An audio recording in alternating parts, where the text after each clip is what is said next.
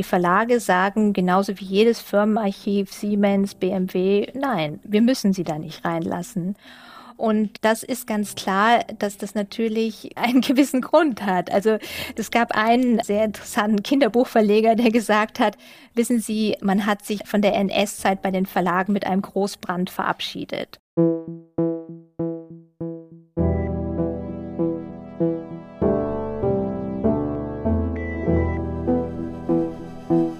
Gestern ist jetzt. Auf der Suche nach der Familiengeschichte in der NS-Zeit.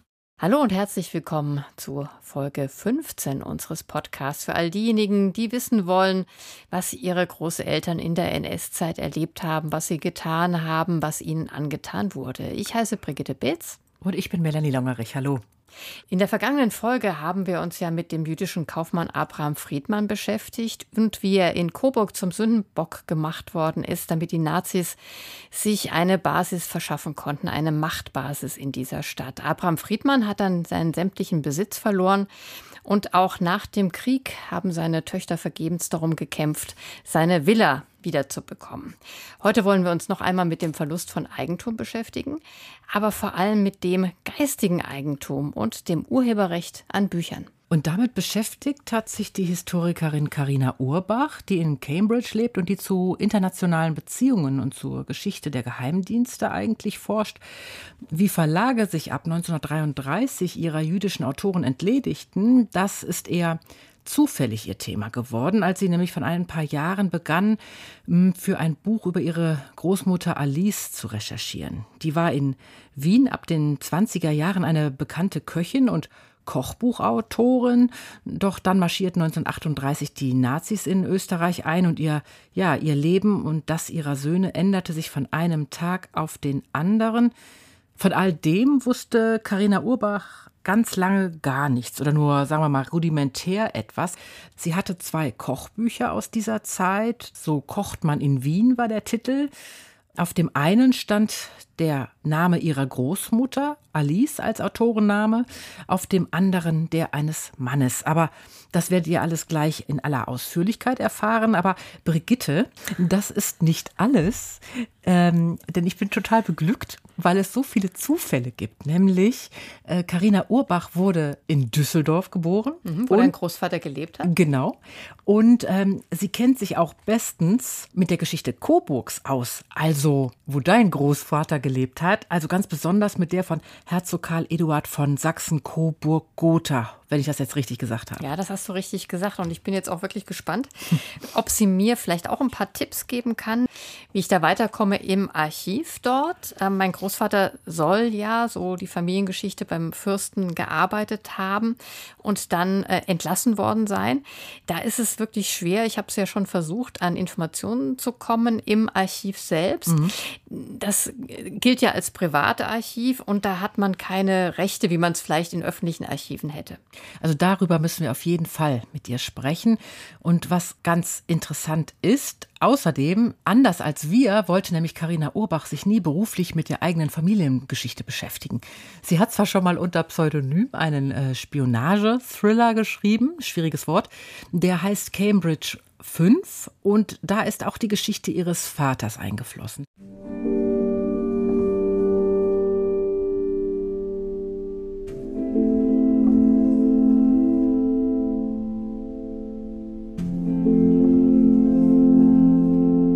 Otto, der lange vor seiner Mutter Alice von Wien in die USA ausgewandert ist, um ja vor allem erstmal die große weite Welt kennenzulernen, als das noch möglich war und dort auch zu studieren. Aber er hat sich eben auch dort vom amerikanischen Geheimdienst anwerben lassen und hat dann unter anderem nach dem Krieg in Düsseldorf hm, ja, weiter bestehende SS-Netzwerke aufgedeckt. Mhm, das heißt, für diesen Roman hat sich Karina Urbach schon mal mit der Familiengeschichte mhm. beschäftigt gehabt, aber eben fiktional.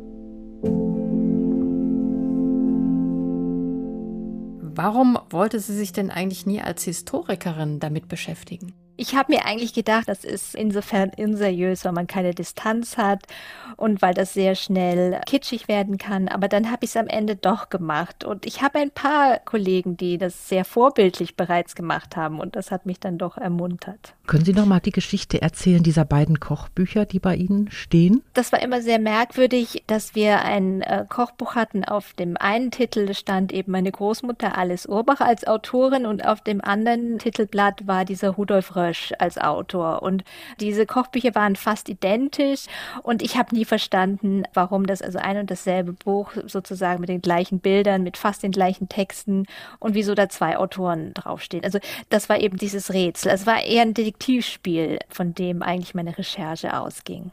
Aber warum haben Sie sich denn entschlossen, dann doch diese historisch unethische Familienrecherche überhaupt zu beginnen? Gab es einen ganz speziellen Anlass? Das war wirklich, als meine Cousine dann diese Briefe gefunden hat, die aus den 30er Jahren waren, wo mein Vater an seinen Bruder in Wien schreibt. Also mein Vater ist damals schon ähm, in Amerika als Student und er schreibt eben seinem Bruder diese Briefe, die ich also ähm, sehr auffühlend fand und in denen es eben ständig darum geht, wie er den Bruder und auch wie er Alice, meine Großmutter, eben aus Wien rausholen kann. Und das, das waren sehr dramatische Briefe und ich wusste nicht genau, wie ich die jetzt mit dieser, mit dieser anderen Frage zusammensetzen soll. Und dann wurde klar, naja gut, das ist jetzt also eine Familiengeschichte, die da sich daraus erwächst, die sehr, sehr viele Dimensionen hat, die sehr viele Protagonisten hat. Also ich kann nicht nur bei dieser einen Frage mit dem Kochbuch bleiben. Ihre Großmutter Alice war im Wien der 20er Jahre ja eine bekannte Köchin und Kochbuchautorin, wie Sie ja auch schon angedeutet haben. Können Sie ihm einmal erzählen, ja, was das für eine Familie war, in die sie da hineingeboren wurde?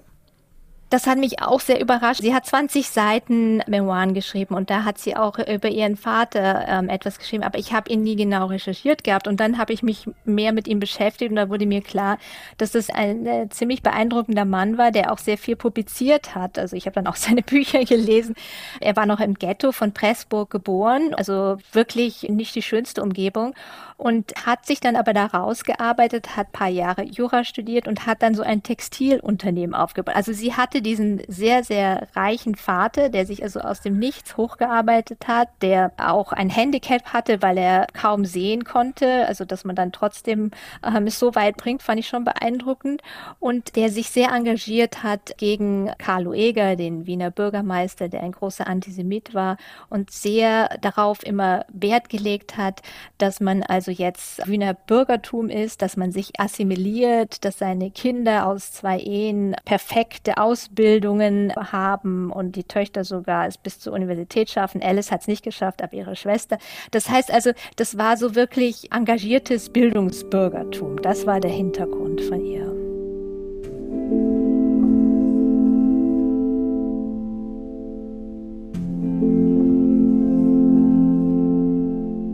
Also ein gewaltiger Aufstieg, den der Vater von Alice, der Sigmund Meyer, da hingelegt hat. Pressburg, wo Sigmund geboren wurde, ist ja das heutige Bratislava. Als dann seine Tochter in zweiter Ehe geboren wurde, gehörte die Familie schon zu den tausend reichsten Menschen Wiens. Ja, und Alice wuchs dann eben in einem großbürgerlichen Haus auf, wo es eben nicht üblich war, dass die Damen des Hauses die Küche betraten. Aber wo gut gekocht worden ist. Auf jeden Fall. Und das erzählt dann Karina Urbach auch in dem Buch. Das war der Lieblingsort von ihrer Oma, da in dieser Küche zu sein, dann auch mitzumachen. Aber in der Familie und besonders bei dem Vater ähm, hat das eigentlich überhaupt keinen interessiert. Der war eher daran äh, interessiert, dass die ähm, Tochter mal endlich heiratet und ja, gab dann auch Unsummen für Alice Aussteuer aus. Und so heiratete sie dann 1912 den falschen Mann aus den falschen Motiven, wie Karina Urbach im Buch beschreibt.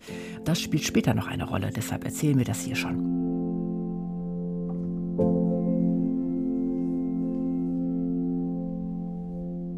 Jedenfalls war es dann so, dass Alice ihre beiden Söhne, die sie aus dieser Ehe hatte, den größeren Otto, das ist der Vater von Carina Urbach, eben jener, der dann später mal Agent werden wird, und der kleinere Karl, die musste sie alleine großziehen. Und das ging eben nur, indem sie sich selbstständig machte. Das heißt, aus der Not heraus hat sie im Grunde Karriere gemacht. Mhm. Ähm, war ja, glaube ich, für Frauen in dieser Zeit der Weg im Grunde, ne, überhaupt Karriere zu machen.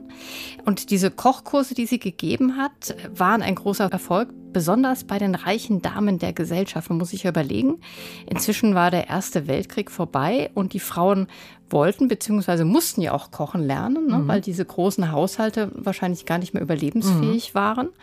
Die Alice war viel unterwegs, hat Vorträge gehalten und sie hat dann jedes besagte Kochbuch geschrieben, um das es hier gleich noch gehen wird. Und die Kinder wurden dann eben größer. 1932 sagte dann ihr älterer Sohn Otto, dass er die Schule abbrechen wollte, um ja raus in die Welt zu gehen. Erst nach Großbritannien 1935, dann landete er an einem College in Ohio. Und das sollte sich als großes Glück für die Familie erweisen, denn er schaffte es, mm, auch wenn es zwischendurch gar nicht gut aussah für die Familie, da noch rauszukommen, 1938 nach dem Anschluss, sowohl für seinen jüngeren Bruder Karl als auch für seine Mutter Alice Ausreisedokumente zu beschaffen. Mhm, das heißt, Alice hat in Großbritannien überlebt und dort ein Flüchtlingsheim für jüdische Mädchen geleitet. Karl, ihr anderer Sohn, ging nach Amerika zu Otto und die Familie hat sich dann erst wieder gefunden nach dem Krieg, als Alice dann auch in die USA ausgereist ist. Und durch all diese Zeit sind viele Dokumente und Briefe erhalten geblieben, die Karina Urbach dann für ihre Recherchen genutzt hat. Also bei mir ist es immer so, dass die Quellen mir eigentlich sagen, wie ich es schreiben muss. Ich gehe nicht an die Sache von vornherein ran und sage, ich habe jetzt ein Konzept oder so, sondern ich lasse mich wirklich von denen führen. Was wussten Sie denn zu diesem Zeitpunkt über Ihre eigene Familiengeschichte? Ja, sehr wenig. Also ich meine, ich wusste ein wenig natürlich von meiner Mutter, weil äh, ich bin mit meiner Mutter aufgewachsen. Mein Vater starb, als ich schon acht Jahre alt war und deswegen wusste ich sehr, sehr wenig über ihn, weil das immer so eine Art Tabu war, dass er natürlich diesen ungewöhnlichen Beruf hatte, wie ich dann mehr und mehr herausfand und dadurch, dass er Emigrant war und ich natürlich aufwuchs in Deutschland der 70er und 80er Jahre, wo man über Emigranten halt nicht sprach. Also das war so ein Tabu und das wurde immer verschwiegen und deswegen habe ich eigentlich nicht viel gewusst. Und diese ganzen Puzzleteile zusammenzusetzen, das war etwas äh, Befreiendes am Ende. Aber hatten Sie denn so gewisse Familienanekdoten? Es war bei uns auch eben so, dass man so gewisse Geschichten immer wieder erzählt bekommt, auch als Kind. Ja. War das bei Ihnen ähnlich? Von der ganzen Geschichte über Alice gab es absolut keine Anekdoten. Da wurde irgendwie nie drüber gesprochen.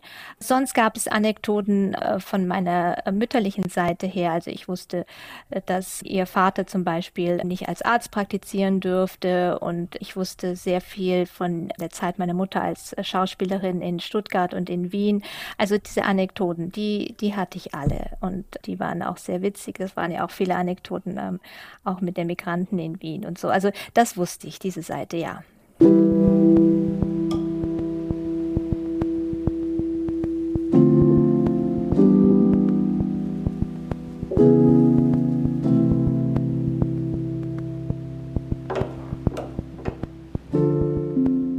Dazu muss man wissen, Karina Urbachs Mutter ist die Schauspielerin Vera Friedberg, die in den 50er Jahren sehr bekannt wurde, vor allem durch ihre Rolle als Gegenpart von Lilo Pulver in dem Film Ich denke oft an Piroschka.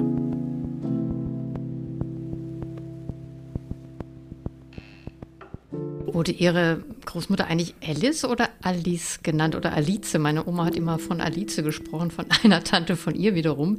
Wissen Sie, wie man das, das damals ausgesprochen hat? Ja, ja, genau. Das ist eben das Verrückte, weil sie war eigentlich eine Alice, eine Österreicherin. Sie war das Wienerischste, was man sich vorstellen kann und ähm, hat uns auch mir und meiner Cousine Dirndl geschenkt und solche Sachen, die wir nie anziehen wollten, weil wir das natürlich furchtbar fanden, Dirndl anzuziehen. Wir haben immer nur Jeans getragen. Also sie war wirklich eine richtige Wienerin, aber dann natürlich durch ihre Emigration wurde sie dann zu Alice und wurde amerikanisch, jedenfalls dem Namen nach amerikanisch. Und ich mache den Fehler jetzt auch immer, weil ich immer sie amerikanisch oder englisch ausspreche, aber im Grunde war sie eine Alice.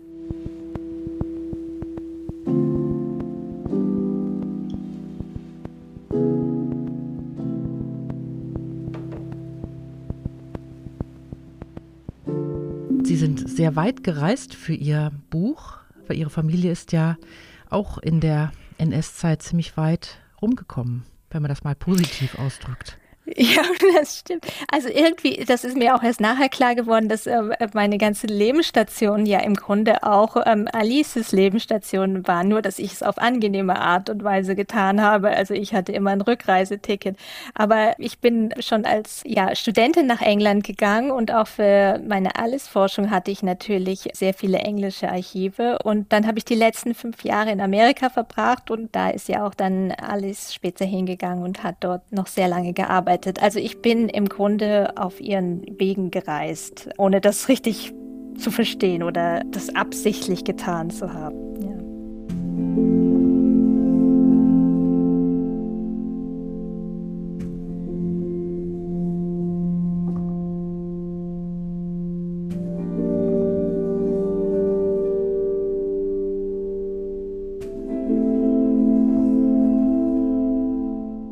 Uns vielleicht für die Menschen, die jetzt keine Historiker sind, erklären, wie Sie so ungefähr vorgegangen sind, also welche Schritte nacheinander kamen? Ja, also ich glaube, dass es immer ganz gut ist, bei den Recherchen einfach natürlich mit den erstmal den Familienüberlieferungen anzufangen. Also wenn irgendwas da ist, irgendwelche Tagebücher und Briefe, dass man erstmal das alles sortiert und schaut, äh, wo sind da Hinweise und dass man zum Beispiel herausfindet, wo jemand geboren wurde. Denn dann kann man natürlich die Matrikel zum Beispiel sehen, also die Pfarrbücher einschauen. Damit hat man die Daten und man hat, ähm, wann die geheiratet haben, wo die geheiratet haben. Äh, das geht auch bei, bei jüdischen Familien ist es natürlich auch, gibt es auch Matrikel, das sind die äh, israelitische Kultusgemeinde in Wien, war das jetzt zum Beispiel bei Alice der Fall, ähm, wo ich natürlich angefangen habe, weil die da alle Unterlagen hatten über all ihre Geschwister, über ihre Eheschließung, über ihre Kinder.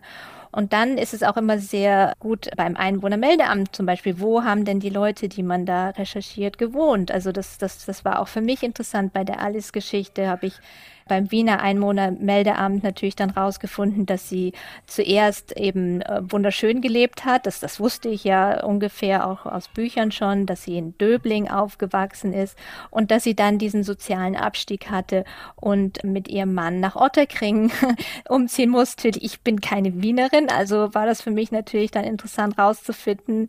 Döbling ist sozusagen äh, die Fifth Avenue und dann ziehen sie in die Bronx oder Bronx ist nicht mehr so schlimm, aber Otterkring Otterkring ist dann das Gegenteil. Also da, da muss man eine Stadt dann auch gut kennen, um zu wissen, aha, das ist ein Brennpunkt oder das ist eine Villengegend und solche Sachen. Also dass man sich da erstmal einfühlt in die, die Atmosphäre, wo haben die Leute gelebt, was ist der Kontext.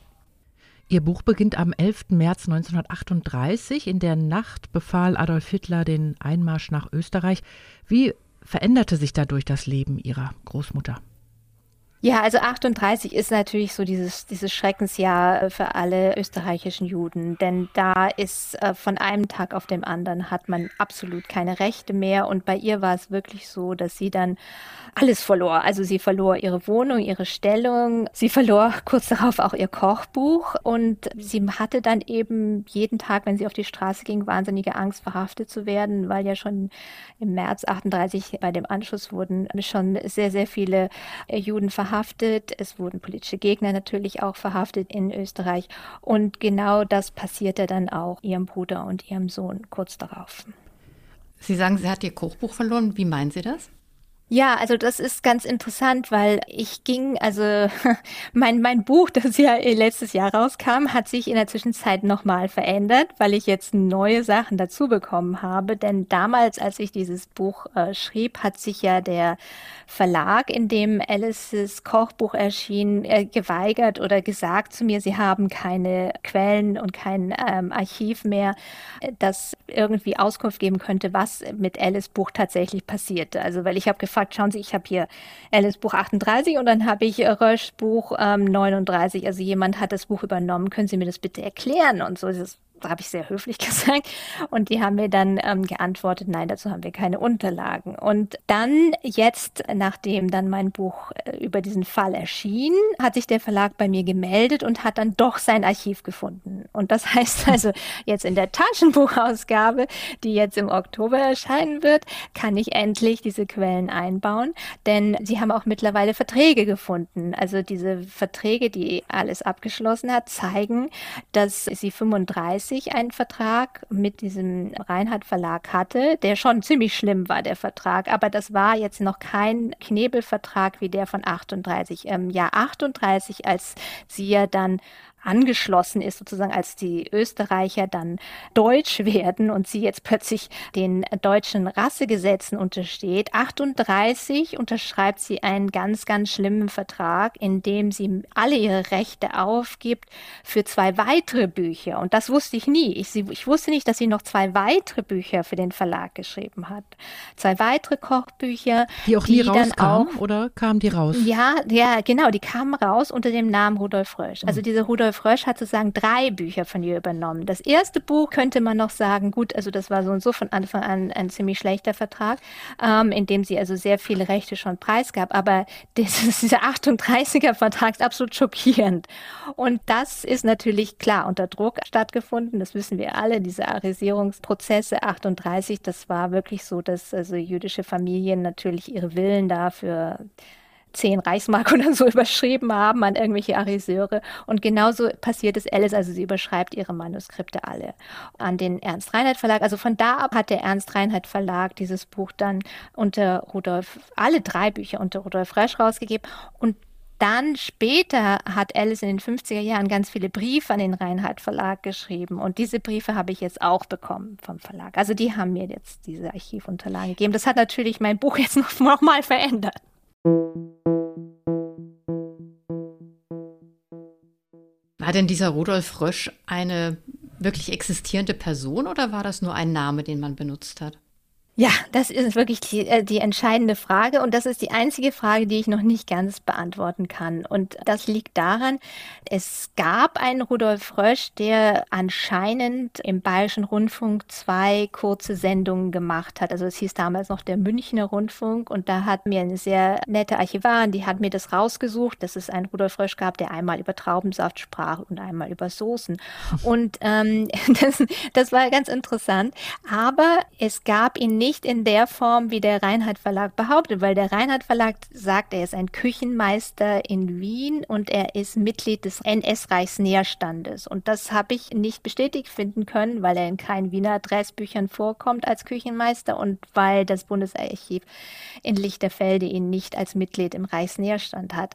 Dann habe ich natürlich die Geschäftsführerin des Reinhardt Verlages gefragt und habe gesagt, schauen Sie, dieser Rudolf Frösch hat bei Ihnen bis 1966 diese Bücher verlegt. Also er war ihr Autor bis 1966. Gab es den jetzt oder war das ein Phantom? Also hat man den erfunden? Oder ich meine, der Name Rösch selbst kam mir so und so schon ein bisschen zu perfekt für einen Koch vor. Also bei Rösch denkt man vielleicht ans Kochen.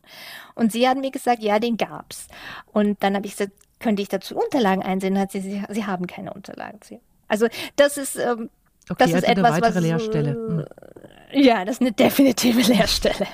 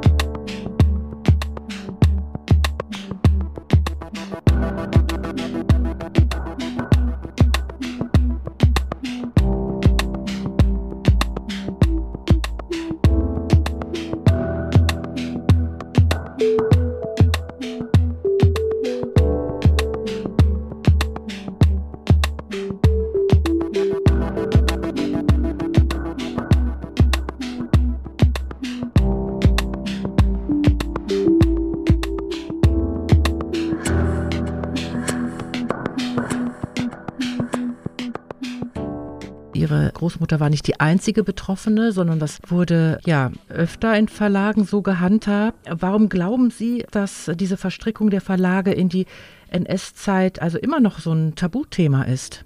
Ja, also das liegt einfach natürlich daran, dass die Verlage ihre Archive als Privatarchive deklarieren und das sind sie ja auch. Also ich meine, das sind jetzt nicht staatliche Archive, wo wir Historiker einfach sagen können, wir haben jetzt ein Anrecht darauf, nach einer besonderen Frist oder so von 40 Jahren können wir jetzt diese ähm, Archivalien einsehen. Und die Verlage sagen genauso wie jedes Firmenarchiv, Siemens, BMW, nein, wir müssen sie da nicht reinlassen. Und das ist ganz klar, dass das natürlich einen gewissen Grund hat. Also es gab einen sehr interessanten Kinderbuchverleger, der gesagt hat, wissen Sie, man hat sich von der NS-Zeit bei den Verlagen mit einem Großbrand verabschiedet. Also mehr oder minder, man wollte natürlich nicht, dass das erforscht wird, inwieweit ähm, Verlage sich verstrickt haben.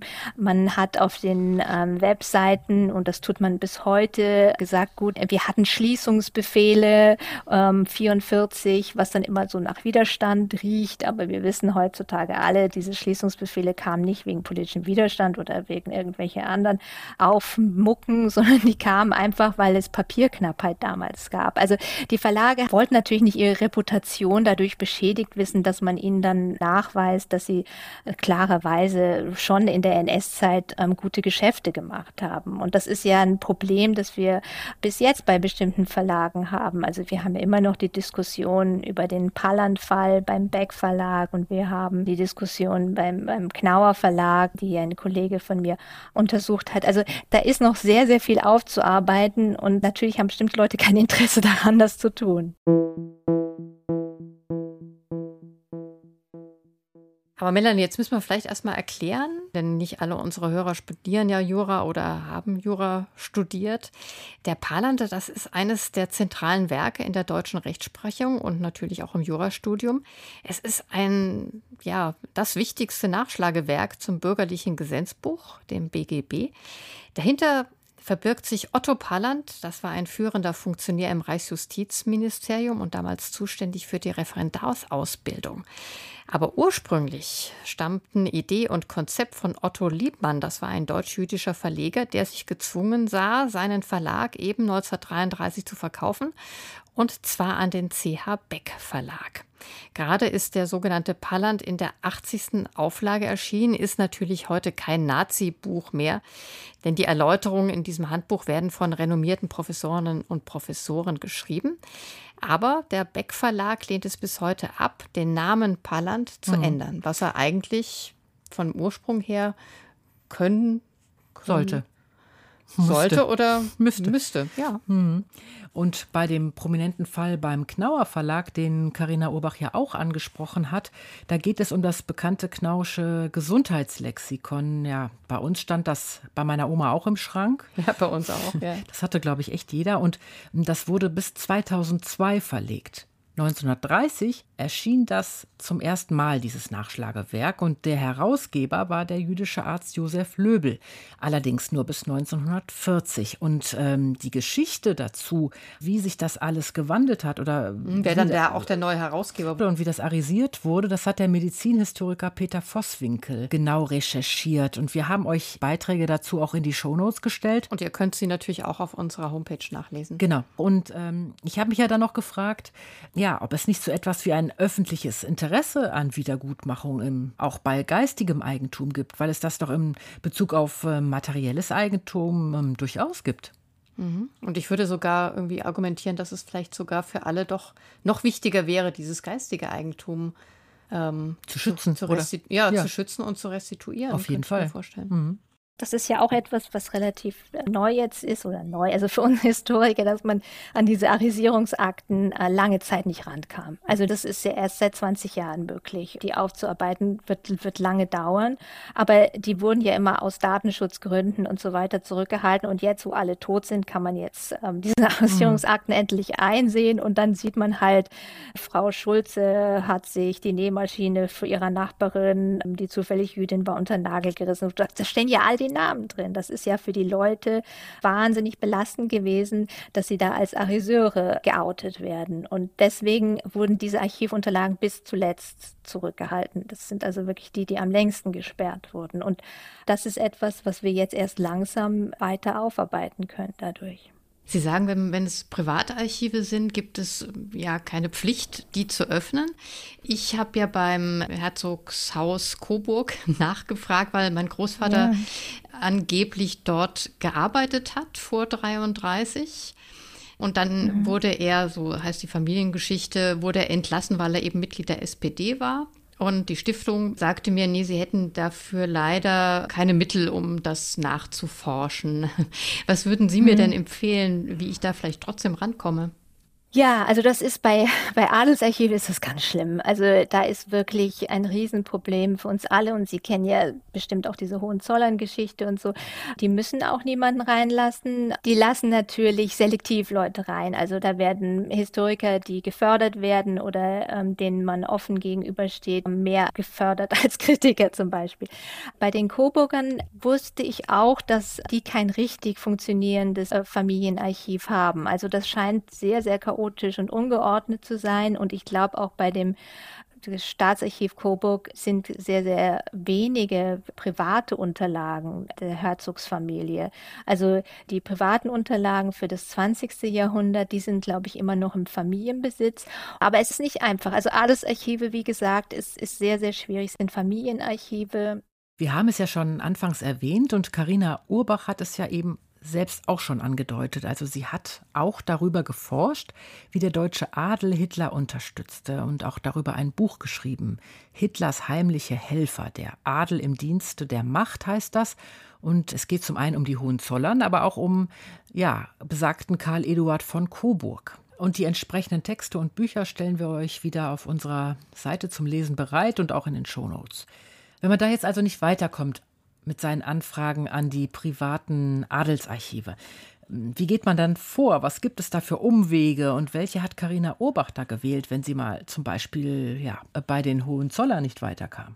Man muss nicht unbedingt in Hechingen, also in ihrem Familienarchiv sein, um über die Hohenzollern rauszufinden, weil die haben ja wahnsinnige Briefwechsel. Also das heißt, man kann über andere Archive rekonstruieren, wen sie alles angeschrieben haben. Also ich hatte zum Beispiel in dem Fall etwas sehr Interessantes ähm, über sie herausgefunden, indem ich in ein Archiv ging in New York. Also weil sie einen Briefpartner hatten, das war dieser Poltony Bigelow, der in Amerika saß und dem sie dann ihre privatesten Wünsche etc geschrieben. Also man muss immer in die zweite Reihe gehen. Man muss schauen, mit wem haben die korrespondiert und welche anderen staatlichen Institutionen könnten Korrespondenz mit ihnen haben. Also zum Beispiel bei ihrem Großvater wäre es ja auch interessant, ob da irgendwelche anderen Briefwechsel über ihn oder über das Beschäftigungsverhältnis, das man mit ihm hatte oder über seine früheren oder späteren Arbeitgeber, gibt es da Korrespondenzen. Also man, man kann immer drum herum arbeiten. Es gibt immer Hintertüren Türen, die man äh, finden kann. Man muss jetzt nicht in dieses Hausarchiv über alles hängen. Also es ist nicht das Einzige, was man anschreiben muss oder was man gesehen haben muss. Hm, die reinste Detektivarbeit. Wie ist denn Ihre Beziehung zu Coburg? Sie haben dazu auch geforscht? ich fing damit im 19. Jahrhundert an. Also, weil das ist ja etwas, was ganz harmlos ist und was ähm, auch in Coburg sehr gefördert wird, dass es eben die Beziehungen Coburgs zu Großbritannien. Also wenn Sie in Coburg zu Victoria und Albert arbeiten, werden Sie mit offenen Armen aufgenommen, weil darauf sind die Coburger natürlich wahnsinnig stolz. Da waren Sie einmal im Mittelpunkt des internationalen Geschehens, nicht nur durch diese Heirat, sondern weil sie natürlich im 19. Jahrhundert überhaupt eine sehr geschickte Heiratspolitik betreiben und ihre jungen Männer in verschiedene Länder verheiraten. Und ja, da kann man sehr viel finden und auch über das deutsch-britische Beziehungen, Transfers etc. Also das 19. Jahrhundert ist, glaube ich, immer von den Coburgern sehr gut aufgearbeitet worden und darauf sind sie stolz und sie schicken ja bis heute auch den Weihnachtsbaum nach Windsor und, und solche Sachen. Also wenn es nach ihnen ginge, würde man nur aufs 19. Jahrhundert schauen, aber da gibt es nun mal leider den dunklen Fleck des 20. Jahrhunderts und der ist erschreckend und der wird halt eher unterdrückt oder man möchte nicht so gern daran erinnert werden. Aber Sie haben doch dann auch ein Foto gefunden, das ja auch die Queen in einer unschönen Pose zeigt als Kind. Ah ja, das stimmt. Ja, das war dann ganz interessant. Also als ich dann äh, für meine Habilitation über ähm, deutsch-britische NS-Beziehungen gearbeitet habe, da wurde mir sehr schnell klar, dass wenn es um die englische Royal Family ging, die waren natürlich sehr beeinflusst von ihren deutschen Verwandten. Also sie erfuhren sehr viel über Deutschland in den 30er Jahren durch diese Verwandten. Und einer davon, das war der Herzog von Coburg. Und der kam sehr, sehr oft nach England, weil dort seine Schwester lebte, die war verheiratet mit jemandem, der, also ähm, Queen Mary, also dem Bruder von Queen Mary, ähm, also sie war sehr, sehr nah an der Royal Family. Und er war sehr nah an der Royal Family, weil Queen Victoria war ja noch seine Großmutter. Und in diesen Kreisen äh, sind Familienbeziehungen sehr, sehr wichtig wichtig. Und er hat natürlich ein, ähm, er war ja sehr früh begeistert von Hitler und er hat das an seine britische Verwandtschaft und auch an die Royal Family vermittelt. Und dieses Foto, oder ist es ein Filmausschnitt gewesen, der war ganz interessant, weil man da eben den Herzog von Windsor, also den, der nicht König Edward VIII. wurde, also der kurzzeitig Edward VIII. wurde, aber dann ähm, abtreten musste, da sieht man ihn, wie er den faschistischen Gruß macht und auch eben der jetzigen Queen diesen faschistischen Gruß beibringt. Und das war damals, also 2015 kam das raus, das war ein ziemlicher ja, Schock für einige. Aber es passte. Wobei man ja so ein bisschen den Eindruck hatte, dass dann auch Karl Eduard ein bisschen benutzt hat, um sich selber auch davon reinzuwaschen, oder? Man hatte ja so ein bisschen den Eindruck, der wurde danach, war er dann, also nach dem Zweiten Weltkrieg, war er dann persona non grata. Ja, das stimmt, seine Reputation. Also man konnte sie nicht aufbessern, aber man hat sie einfach ähm, verschleiert, unterdrückt.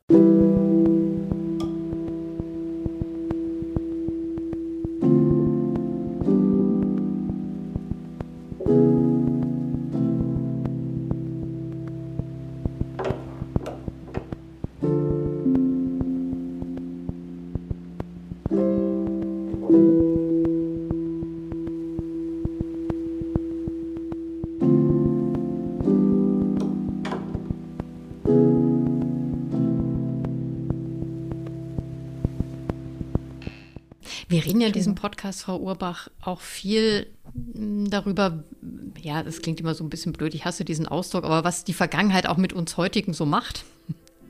Ja. Haben Sie eine ähm, Vorstellung davon, wie diese Geschichte Ihrer Großmutter zum Beispiel ähm, auch Sie beeinflusst? Ja, also Sie meinen jetzt, dass man irgendwie durch dieses Ancestral Pain Geschichte, also dass man sagt, mhm. dass, äh, dass das über Generationen, also das finde ich ganz furchtbar und daran glaube ich absolut nicht. Also das ist ja jetzt so die absolut neueste Mode, dass man, äh, was auch total unwissenschaftlich ist, als würde man das in seiner DNA haben können oder so. Also ähm, nein, da haben irgendwelche Pseudopsychologen verdienen da jetzt, glaube ich, viel Geld daran, dass sie den Leuten einreden, sie haben in dritter Generation noch ein Trauma oder irgend sowas. Also das, das ist lächerlich. Also also ich meine, natürlich haben, ähm, ich glaube, die Kinder von, von Holocaust-Überlebenden, die haben bestimmt es schwer gehabt, weil ihre Eltern natürlich traumatisiert waren und weil die das bestimmt, also sie konnten nicht Eltern sein, wie man sich das im Bilderbuch vorstellt. Aber dieser Determinismus, dass man sagt, oh mein Gott, also weil meine Großmutter hatte dieses Problem und jetzt bin ich in dritter Generation schwer geschädigt. Also nein, nein, also das finde ich ganz schlimm. Hat denn äh, die Recherche Sie verändert, sodass Sie sagen können, da sind äh, vielleicht Fragen für Sie hochgekommen, die Sie sich vorher gar nicht so gestellt haben? Man findet dann so Vorbilder. Das, das finde ich äh, ganz gut. Also ich meine, ich habe äh, an ihr gelernt, also erstmal so vielleicht mehr Resilienz zu zeigen. Ich habe mir überlegt, warum hat sie so lange gelebt? Sie wurde 97. Ähm, das lag wahrscheinlich auch daran, dass sie eben jemand war, der nie bitter war. Also dass sie sehr äh, sich mit Leuten umgeben hat, ständig, dass sie Interesse an jungen Leuten hatte, dass sie die unterrichtet hat, bis sie eben umgefallen ist, also bis zum Letzt gearbeitet hat, sich bis zum Letzt für Partys etc. interessiert hat. Also, dass sie sich jetzt nicht vom Leben abgeschlossen hat. Ich glaube, das hat mich interessiert, weil ich natürlich nicht so vorbildlich bin wie, wie Sie, sondern sehr viel häufiger jammere über irgendwelche Belastungen oder so. Und dann denke ich mir, oh, jetzt hör mal auf zu jammern, weil ähm, also du hast echt Luxusprobleme. Aber auch, dass Alice eben auch ihre Karriere aufgeben musste und in Amerika ja versucht hat, das äh, nochmal wiederzubeleben, obwohl sie schon so alt war. Das war da immer für sie Thema. Kommt es aus ihrem Buch so ein bisschen raus? Ja, das ist natürlich etwas, was mich allgemein als Frau natürlich bewegt, dass so viele Frauen ihre Karrieren zerstört hatten. Natürlich, weil sie Jüdin war, wurde ihre Karriere zerstört. Es gibt natürlich auch andere Frauen, die kaputte Karrieren haben, eben einfach aufgrund von Krieg, von Verlust, von, von Krankheit. Also sowas natürlich, dass, dass man Frauen diese Chancen genommen hat, das ist etwas, was mich allgemein furchtbar aufregt. Und natürlich, das, ja, das, das bewegt mich auf jeden Fall. Aber das Thema Holocaust, Sie haben mal gesagt, da wurde nie sehr viel drüber gesprochen. Aber es mhm. muss doch prägend gewesen sein, auch dahingehend, weil Ihr Ihr Vater zum Beispiel war im Geheimdienst tätig, glaube ich, in der CIA. Um, ja, äh, ja, er war zuerst im CIC. Ja, das stimmt. Also ich meine, das ist natürlich etwas, ich frage mich, warum beschäftige ich mich mit Nazi-Themen? Das mhm. ist klar, das könnte natürlich wirklich der Fall sein, dass es ist ja etwas, was ich immer am Anfang meiner Karriere vollkommen abgelehnt habe. Also ich wollte ja mich nicht mit NS-Themen beschäftigen. Ich wollte ja nicht in diese äh, Schublade sozusagen reinkommen, sondern habe wirklich 19. Jahrhundert gemacht. Also meine Promotion ging um, um etwas, was vollkommen von mir entfernt ist, um einen britischen Diplomaten im 19. Jahrhundert. Und ich bin erst, man könnte sagen, mit wachsendem Alter oder in, also bei meiner Habilitation dann auf dieses NS-Thema gekommen. Und es kann natürlich sein, dass es mich beschäftigt hat, weil mein Vater diese Geschichte hatte. Bei ihm, glaube ich, ist, ist es wichtig zu sehen, dass er natürlich immer ein Leben sozusagen im Verdeckten geführt hat. Also er ist ähm, eben schon sehr, sehr früh als Nachrichtenoffizier im amerikanischen Geheimdienst gewesen und auch als solcher nach Deutschland zurückgekommen und hat dann eben diese SS-Netzwerke untersucht oder aufgedeckt, teilweise auch, und das ist etwas, was ich natürlich sehr beeindruckend finde, sein Odessa-Report und dass er sich damit beschäftigt hat. Und das habe ich nie gewusst. Das, das hat er mir natürlich nie erzählt. Ich meine, er starb ja, als ich acht war. Er konnte mir das nicht erzählen. Aber es ist natürlich etwas, was mich beeindruckt, dass er dieses, ja, dieses andere Leben eben noch hatte und dass er sich damit beschäftigt hat. Aber ich weiß jetzt nicht, ja, habe ich mich deswegen auch damit beschäftigt? Wahrscheinlich. Also, ähm, aber Sie ich müsste vielleicht auch in die Psychoanalyse. Ja, vermutlich muss das jeder von uns. Aber äh, Ihr Vater hat Protokolle verfasst von Verhören von SS. -Tern. Ja, ja, er hat, ähm, er hat genau, er hat, also das ähm, haben die alle im CIC gemacht. Das ist ja ganz interessant. Das waren lauter Emigranten, die natürlich da in Amerika saßen und die Amerikaner waren sehr clever. Die haben gesagt, ja, also wir haben jetzt diese diese Leute hier, die kennen ähm, Deutschland oder Österreich besser als alle anderen. Die sprechen nicht nur die Sprache, was natürlich auch sehr hilfreich ist, sondern sie wissen ganz genau, wenn sie jetzt so einem SS-Mann gegenüber sitzen und der sagt, er kommt aus Köln, dann können die wirklich rausfinden, kommt er wirklich aus Köln? Kennt er sich wirklich aus? Oder, ähm, oder lügt er uns an? Und solche Sachen. Also sie haben natürlich dann die Emigranten eingesetzt und haben ähm, sie für Verhöre eingesetzt. Und ich weiß nur aus den Erzählungen meiner Mutter, dass, dass mein Vater also zum Beispiel Eva Brauns Schwester verhört hat und noch so ein paar andere furchtbare NS-Stars. Und ja, das fand ich natürlich immer spannend. Und ich glaube, dass ich mich auch deswegen mit Geheimdienstgeschichte beschäftigt habe, wahrscheinlich wegen ihm. Und, und das hat auch mich natürlich interessiert, als ich diesen Thriller geschrieben habe, Cambridge 5, den ich ja damals nicht unter meinem eigenen Namen geschrieben habe, weil ich mich noch etwas geziert habe, mich da zu outen. Aber ja, dann habe ich mich doch gehauen. Aber für in Ihrer Arbeit haben Sie diese Protokolle, ähnliche wie Ihr ja. Vater dann äh, verfasst hat, in diesen Verhören auch ausgewertet. Das stimmt. Das ist natürlich eine, eine, eine Riesengeschichte. Mhm. Also die National Archives in Washington sind ein absolutes Chaos. Also wenn Sie da mal hin müssen, dann kann ich Sie wirklich nur bedauern, weil das ist absolut chaotisch dort, ja. Und die haben nichts richtig geordnet bei diesen ganzen CIC-Sachen. Ich meine, die CIA-Sachen kriegt man ja so und so nicht, weil das ist ja Geheimdienstunterlagen, die sind alle gesperrt. Aber diese CIC-Sachen Sachen, also die Vorgängerorganisation bis 48 kann man einsehen und es ist ein Chaos. Also da braucht man Monate, ja. Es gibt Archive, die sind noch schlimmer als, als die Coburger. Geheimdienstleute und Köche. Ich glaube, so eine Familie hätte ich auch gern. das ist weiß nicht. Also, ja, das hat, das hat seine unterhaltsamen Seiten, definitiv. Geheimdienst, das klingt jetzt so ähm, äh, James Bond-mäßig, aber das war ja also ein furchtbares Tabu. Also das war ja das zweite Tabu ähm, in meiner äh, Jugend, dass man natürlich, also erstens mal äh, nicht darüber reden, dass der Vater Immigrant ist, das war nicht angesagt. Und dann das zweite Tabu natürlich, dass meine Mutter absolut gehasst hat, weil sie alles, was mit Geheimdienst zu tun hatte, fand sie schrecklich und den Job meines Vaters fand sie schrecklich. Und darüber dürfte ich nie reden. Also ich glaube, ich hätte das nie öffentlich machen können in diesem Alice-Buch wenn meine Mutter noch leben würde, weil sie wäre ausgeflippt. Also ich liebe meine Mutter, aber dieser Punkt, der hätte sie sehr, sehr aufgeregt, dass ich das jemals geschrieben habe.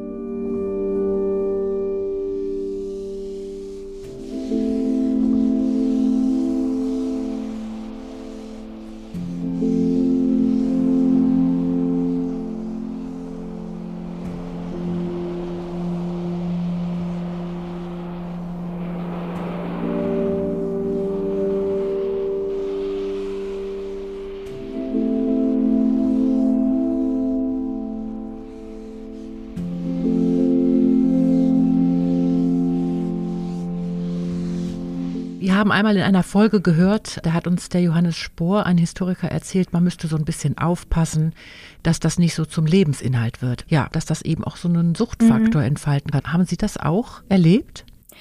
Ich verstehe, was er meint. Das ist eine Riesengefahr und ich glaube, man muss wirklich Schluss machen. Also besonders wenn man natürlich beruflich Historiker ist, muss man sagen, okay, also ich muss jetzt was Neues finden. Also es hängt ja sehr, sehr viel in seine Projekte rein und das dauert Jahre, bis man die durchgeführt hat und, ähm, und dann ist es wirklich wichtig, dass man weiterzieht und dass man da nicht kleben bleibt und dass man sich neue Herausforderungen stellt. Also, also ich wollte zum Beispiel deswegen nie immer nur 19. Jahrhundert oder nur Nazi-Zeit Arbeit machen, sondern immer wieder neue Themen versuchen sich zu erarbeiten, damit man nicht einrostet und damit man nicht sich wiederholt. Das ist, glaube ich, sehr, sehr gefährlich, sich zu wiederholen.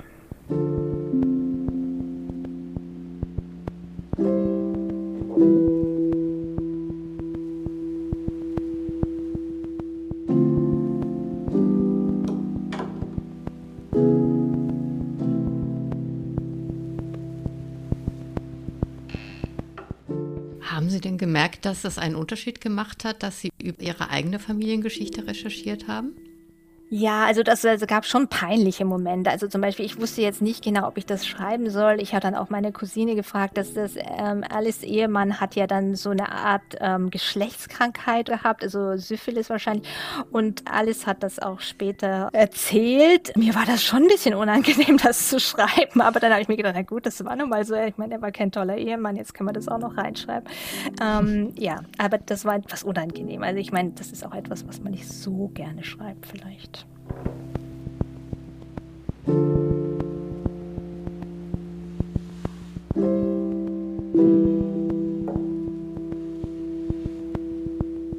Und gab es für Sie Phasen, wo Sie das Gefühl hatten, dass Sie mit Ihrer Recherche auch nicht weiterkommen? Oh ja, also Rösch war natürlich ein Problem, das ich bis heute nicht weiß. Also wo ist der Mann, wer war das nun wirklich? Und dann ähm, bei meinem Vater war es ja wirklich so, dass ich eben nur Unterlagen bis ähm, 48 über ihn finden kann und das ist einfach, dass ich da nicht weiterkomme. Und das war frustrierend, aber ich glaube, jeder Historiker kennt das, dass man sagt, gut, hier ist eine Lücke, ich weiß es nicht, vielleicht werde ich es in 30 Jahren erfahren, wenn ich da noch lebe, vielleicht werden da irgendwelche Archive doch noch geöffnet und dann kann ich es beantworten, aber im Moment kann ich das leider nicht beantworten. Also man muss ja auch immer warten, vielleicht findet ein Kollege etwas etwas heraus, das einen weiterbringt. Deswegen ist es ja auch so wichtig, dass man sich ständig mit anderen Leuten darüber unterhält, die vielleicht über Entnazifizierung arbeiten oder die irgendwelche Tagebücher gefunden haben und man denkt, ah, das bringt mich vielleicht weiter oder da ist ein Archiv, das ich noch nicht in Betracht gezogen habe. Also es ist sehr, sehr wichtig, sich mit vielen Leuten immer zu unterhalten. Siehste, Brigitte, haben wir doch im Podcast alles richtig gemacht. Na klar, aber ein Anliegen hatte Frau Urbach zum Schluss noch, nämlich, dass wir und dass ihr euch nicht entmutigen lassen solltet, gerade was die Arbeit in den Archiven betrifft. Man bräuchte so ein internationales Archivführer, wo dann auch Warnungen stehen. So, dieses Archiv wird Sie frustrieren zum Beispiel. Es gibt so, also ich weiß, mein, mein Mann ist ja auch Historiker und der arbeitet über Russland und der hat natürlich ganz andere Sorgen mit Archiven.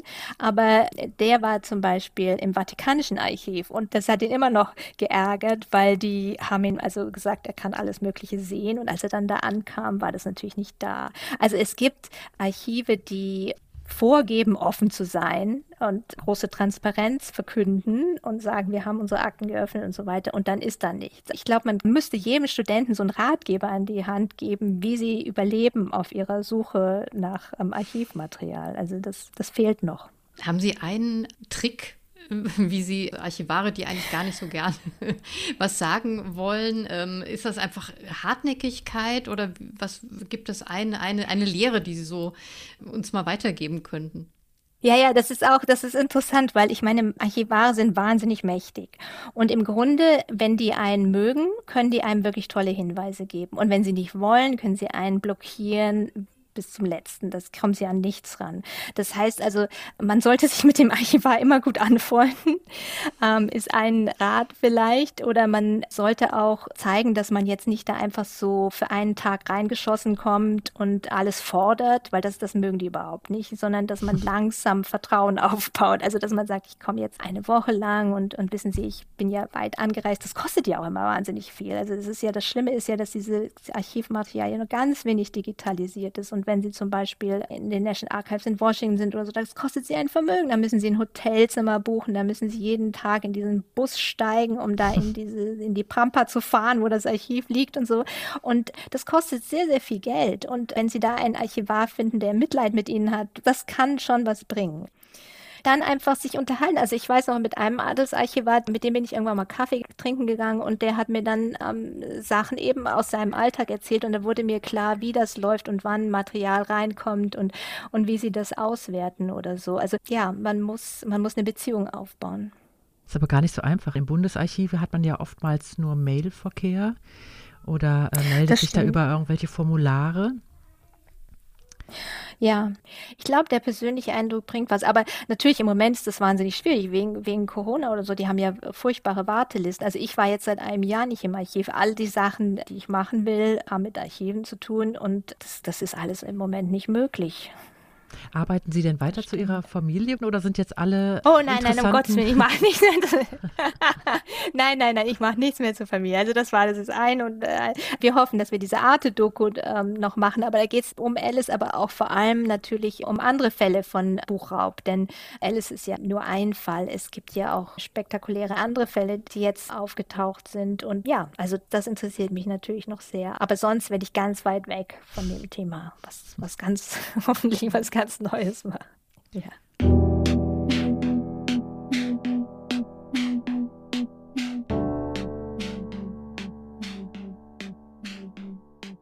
Da sind wir natürlich gespannt, was da noch alles rauskommt. Und den letzten Tipp zu den Archivaren, den kannst du ja, Melanie, direkt fürs nächste Mal verwenden. Du bist doch im Landesarchiv von Nordrhein-Westfalen und zwar in Duisburg verabredet, oder? Genau, nämlich mit einem Mann der Macht, mit Archivar Bastian Gillner. Aber der klang äußerst sympathisch am Telefon und er hat noch was, nämlich er hat die Entnazifizierungsakte meines Großvaters gefunden. Und was man da noch so alles über die NS-Zeit äh, im Landesarchiv finden kann, das wird er uns auch erklären. Und er hat sich wahrscheinlich auch deine Entnazifizierungsakte genauer angeguckt, beziehungsweise die deines Großvaters, oder? Kann er dazu auch was sagen? Hat er mir versprochen. Ich bin auf jeden Fall gespannt, ihr hoffentlich auch. Und wenn euch diese Folge gefallen hat, dann freuen wir uns wie immer über Rückmeldungen. Zum Beispiel über unsere Webseite oder über Twitter oder Instagram. Da sind wir natürlich auch zu finden unter Gestern ist jetzt. Wir freuen uns auch, wenn ihr uns weiterempfiehlt oder bewertet, etwa bei Apple Podcasts. Das ist nicht nur eine Bewertung für uns oder unsere Gäste, sondern es hilft den anderen suchenden Enkelinnen und Enkeln uns zu finden. Macht's gut und bis zum nächsten Mal. Tschüss.